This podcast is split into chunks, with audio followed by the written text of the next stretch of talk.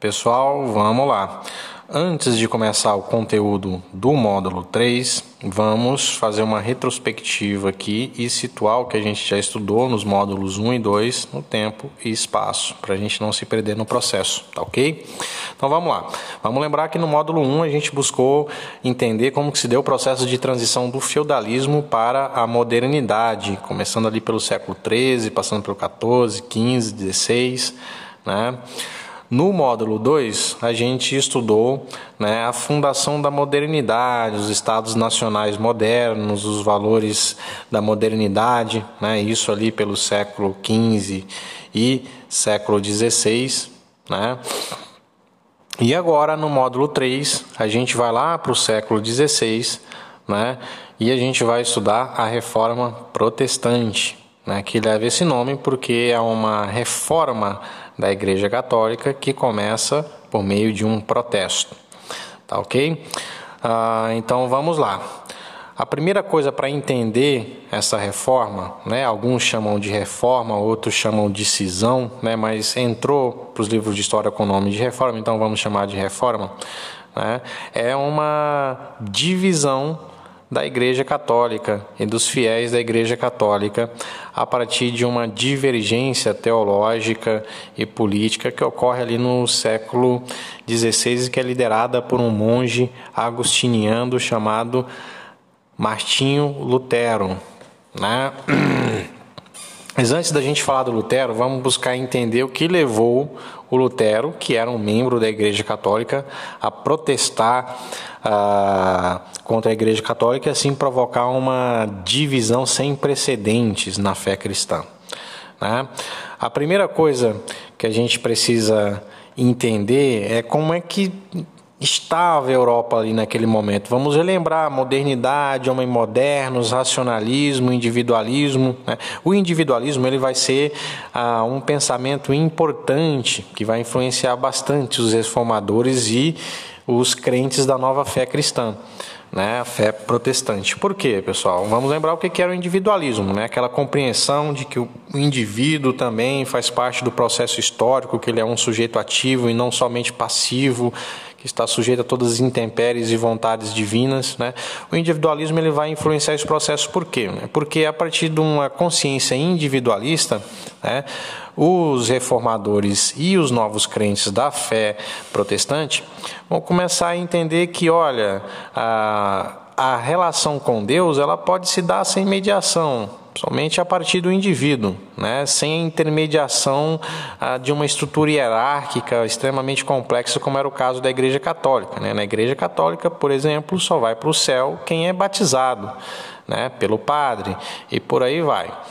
Ah, outra coisa fundamental também que vai influenciar esse processo é o desenvolvimento da imprensa de tipos móveis, né? Que era a máquina de imprimir livros. Né? As primeiras ah, máquinas de imprimir livros eram imprensas ou prensas, né? que tinham tipos móveis, que eram as letras é, cravadas em peças de metal que poderiam ser movimentadas para formar um determinado texto. Parece rudimentar, mas na época isso foi bastante revolucionário. Né? Ah, e isso foi fundamental, primeiro, né, para população, popularização da Bíblia, quebra do monopólio da Bíblia pela Igreja Católica, né? e ah, para a divulgação dos textos protestantes, né? dos líderes protestantes. Então, a, o desenvolvimento da imprensa, a partir dessa prensa de tipos móveis, criadas por um cara chamado Gutenberg, né, em meados do século XV, vai ser fundamental para esse movimento também. Né? Outra coisa importante, né, do ponto de vista histórico, é o fortalecimento do poder do rei, né, o absolutismo monárquico. Por quê? A gente viu que em alguns casos a Igreja Católica estava associada aos reis, né?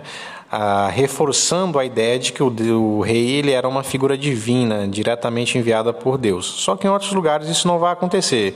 A Igreja Católica ela vai entrar em conflito com os reis. Por quê? A Igreja Católica era uma grande detentora de terras e coletora de impostos, né? E isso vai de alguma maneira entrar em conflito com alguns reis em algumas regiões da Europa, ok? Outra questão social importante desse período que vai influenciar o movimento reformista é o fortalecimento da burguesia e, consequentemente, a indisposição da burguesia com a igreja, já que a igreja, de uma maneira geral, condenava o lucro e a usura. Usura é emprestar dinheiros a juros, tá?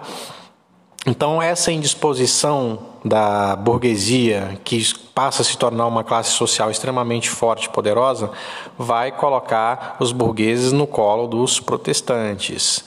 E, por fim, é, aquilo que é sempre lembrado como um dos fatores é, cruciais para a eclosão da reforma, para o protesto do Lutero é a venda de indulgências pela Igreja Católica. Né? A Igreja Católica tinha uma longa prática de vender indulgências. O que, que eram as indulgências? Para trocar em miúdos, a indulgência era meio que uma escritura de um lote no céu, que as pessoas ricas pagavam para ter o seu lugarzinho garantido lá no céu. Né? Então a igreja vendia esses títulos de salvação né? independente, da, independente da fervorosidade religiosa ou da prática religiosa daquele indivíduo. O, fundamental nesse processo era ter dinheiro. O Martinho Lutero e outros é, crentes e sacerdotes vão ficar extremamente indignados com isso, e o protesto do Lutero vai estar muito relacionado a esta revolta com as indulgências. Tá ok? Então a gente termina esse episódio por aqui. No próximo episódio a gente vai buscar entender o que foi essa reforma luterana, que leva esse nome, luterana, justamente porque o seu líder foi Martinho Lutero. Até a próxima.